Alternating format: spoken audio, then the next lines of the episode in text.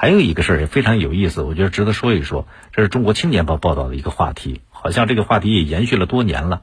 呃，中国青年报的这样一个调查显示，有百分之六十八点二的受访未婚青年都经历过催婚催恋，百分之八十点六的受访未婚青年坦言被催增加了春节走亲访友的压力。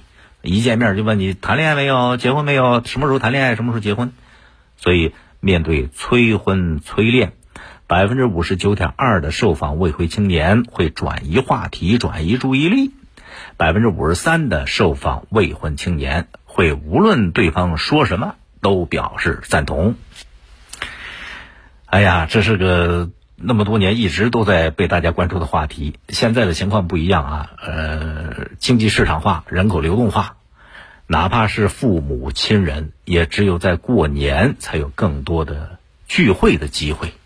所以每逢佳节被催婚，说到底是什么呢？这是两代人之间这种思维观念、话语体系存在的一种鸿沟。啊，这个长辈啊，对年轻人所在的城市、对他的生活状况、对他的工作情况不够熟悉，了解不多，关心他的婚恋状况，就变成了长辈、父母亲人跟年轻人打交道的一种方式，或者没话找话说，变成一个话头了。但是两代人他在婚姻理念上这个观念啊，差异非常大，因为两代人。生活环境、受教育程度完全不同了，是不是变化太大？很多年轻人呢，他宁可等着，他不愿意将就。那另一半那是很重要啊，呃，当然这也是一种非常理性的选择。但更进一步来讲呢，就有一些未婚青年之所以剩男剩女，不是因为人家不够好，是因为什么？他们对感情的需求太过于美好，啊，太过于完美。总想找到自己心里边这个心仪的另一半，所以，甭管是旁敲侧击的催婚催恋，还是循循善诱，甚至是威逼利用，长辈、父母亲友的这种催婚呐，这是源于个体的老经验、老办法，当然也源于熟人圈子的影响。呃，怎么叫熟人圈子影响？他老是焦虑，一看人家孩子，哎，挺好的孩子，人人人家孙子都多大了，他就习惯。拿人家家的孩子来比较自己家的孩子，心里边有心理落差，谁也不愿意自己孩子掉队呀，就渴望通过这种形形色色的催婚催恋来激励、来鞭策自己的孩子，赶紧谈恋爱，赶紧结婚，你趁早啊！婚恋进入，既要对自身有清晰的认识，也要有这种健康成熟的婚恋观。你看。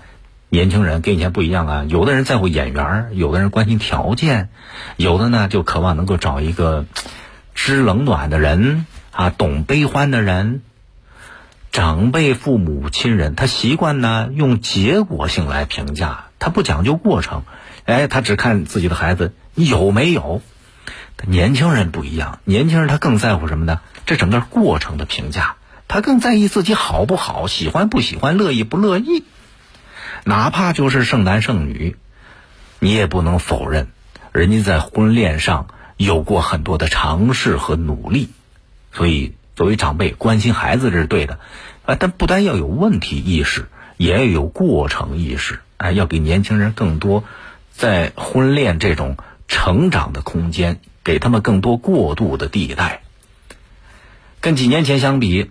啊，经历过这个催婚催恋和被催增加走亲访友压力的受访未婚呃青年的比例有下降了，就是不像以前那么多了。这说明什么呢？说明长辈啊对剩男剩女，呃对他们也在慢慢改变。改变在哪儿？更包容、更开明了。其实很多长辈也也明白，现在竞争很激烈，是吧？结婚呐、恋爱啊，不是那么容易的事儿。所以长辈对年轻人也要多一点换位思考。哎，不仅有利于缓解自己的焦虑，也有利于减轻年轻人这种压力。每逢佳节被催婚，这背后是什么呢？是两代人交流的一个障碍和困境。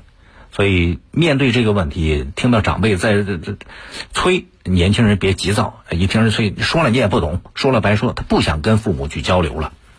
那作为长辈呢，也不能居高临下，用平和的心态去体谅孩子的生活现状。你看两边都能够主动的改变自己，能够积极的沟通。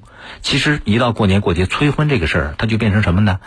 父母和子女一次非常好的沟通交流的过程了。